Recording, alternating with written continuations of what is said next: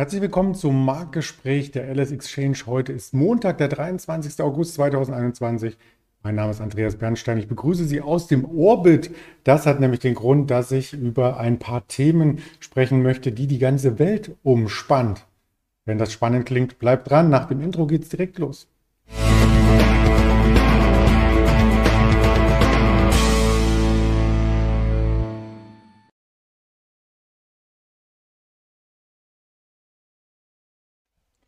Das Marktgespräch an sich wird gegen Mittag stattfinden mit dem Roland.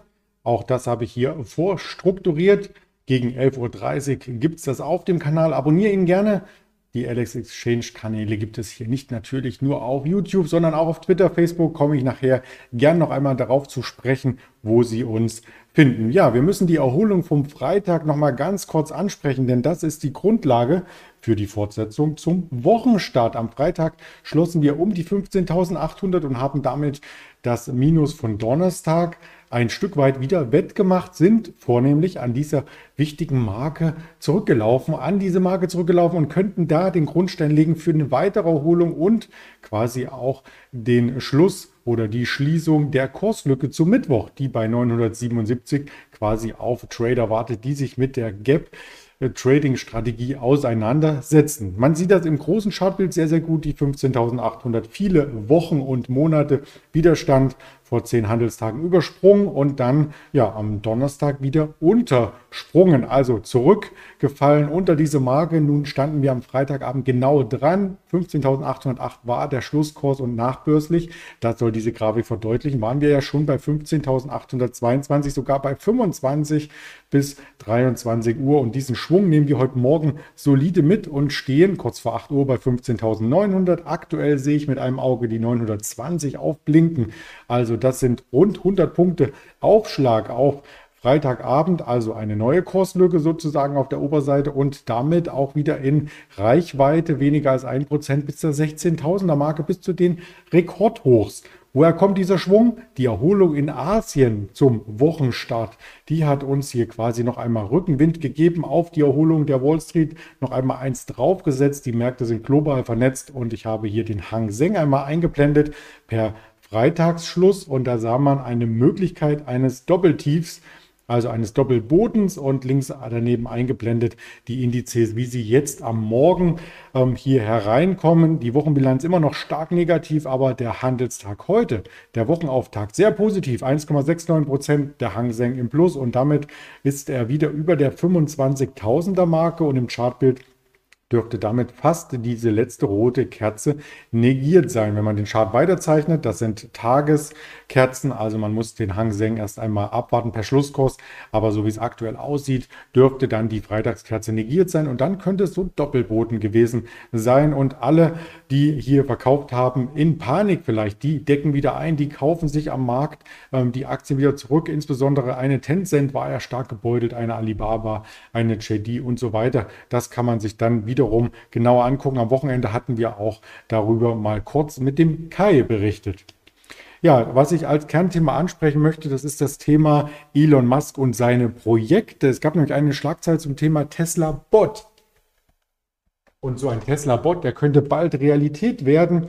Der wurde nämlich vorgestellt von Elon Musk auf einer künstlichen Intelligenztagung auf den AI-Day sozusagen. Ein humanoider Roboter soll das Ganze werden. Der heißt übrigens Optimus. Hat nichts mit Optimus Prime zu tun. Das war, glaube ich, bei ähm, diesen Warriors und soll für das kommende Jahr schon angekündigt sein als Prototyp. Ungefähr 1,70 Meter groß soll der Roboter sein, also durchaus äh, so groß wie der Durchschnittsmensch und er soll, und da muss ich zitieren, wiederholende oder langweilige Aufgaben übernehmen, die den Menschen entlasten. Also vielleicht solche Dinge wie den Müll rausbringen, vielleicht auch mal äh, Gläser und Geschirr spülen, ähm, beziehungsweise da gibt es, glaube ich, ja auch eine Spülmaschine, aber die muss auch eingeräumt werden. Also weiß ich noch gar nicht, was der Roboter dann alles machen äh, kann oder auch äh, soll. Und ja, am Ende äh, beabsichtigt er, den auch in Fabriken einzusetzen. Der Unternehmer denkt da zum Beispiel an solche Dinge wie Anbringen von Schrauben an Autos mit einem Schraubenschlüssel.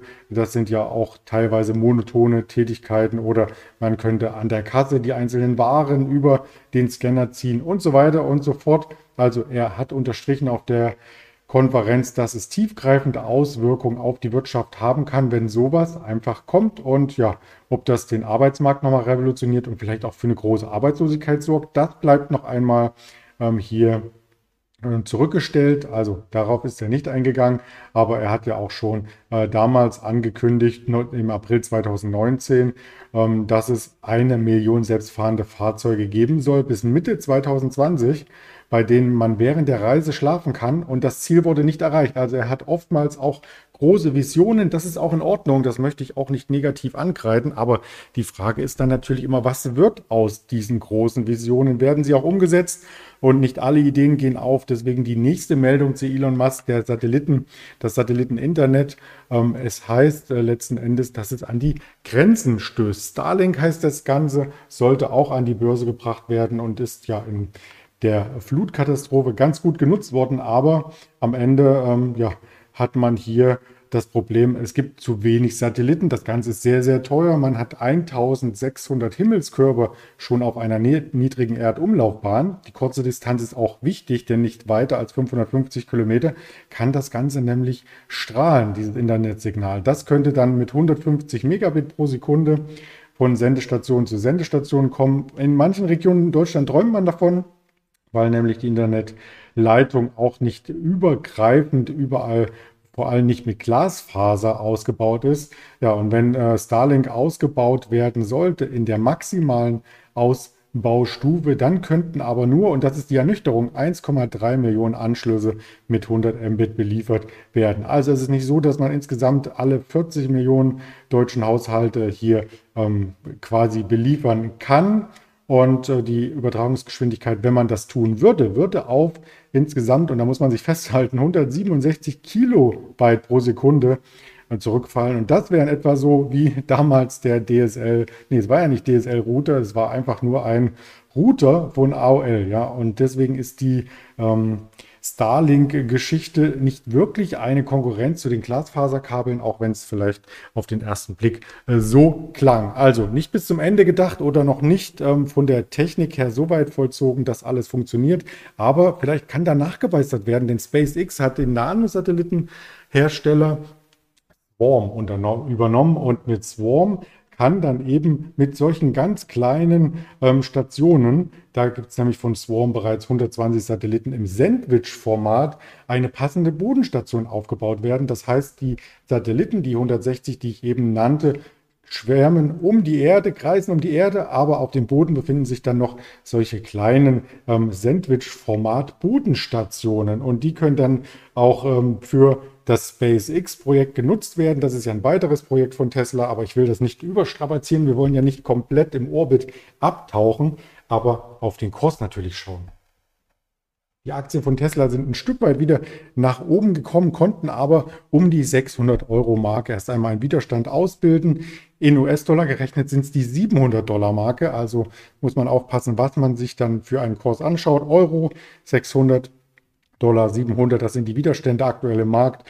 Und vielleicht kann er, wenn er sich mehr auf Tesla fokussiert und weniger auf die anderen Projekte, der Aktie auch nochmal einen weiteren Innovations- oder auch äh, Kursschub einverleiben.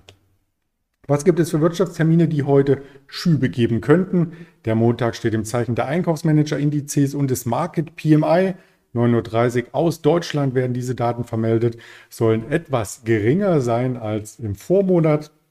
10 Uhr kommen beide Daten nochmal auf EU-Ebene vor. 10.30 Uhr übrigens auf Großbritannien-Ebene und 15.45 Uhr in den USA. Also diese Daten werden global erhoben und für die einzelnen Länder zu unterschiedlichen Uhrzeiten ausgespielt. Zudem 14.30 Uhr der Chicago Fed Nationale Aktivitätsindex und das Verbrauchervertrauen 16 Uhr auf EU-Ebene. Das war's an Daten für heute aber nicht an Daten für Sie, denn wir berichten tagsüber auch auf Twitter, auf Instagram mit mehreren Impressionen, auf Facebook und als Hörvariante bei Spotify, Deezer und Apple Podcast über den Kapitalmarkt. Da würden wir uns sehr freuen, wenn Sie, ob mit Starlink oder ohne, ob auf der Erde oder im Orbit, den Kanälen folgen. Freuen wir uns darüber, auch über Ihr Feedback selbstverständlich. Insofern kommen Sie gut in den Handelstag. Viel Erfolg, Ihr Andreas Bernstein.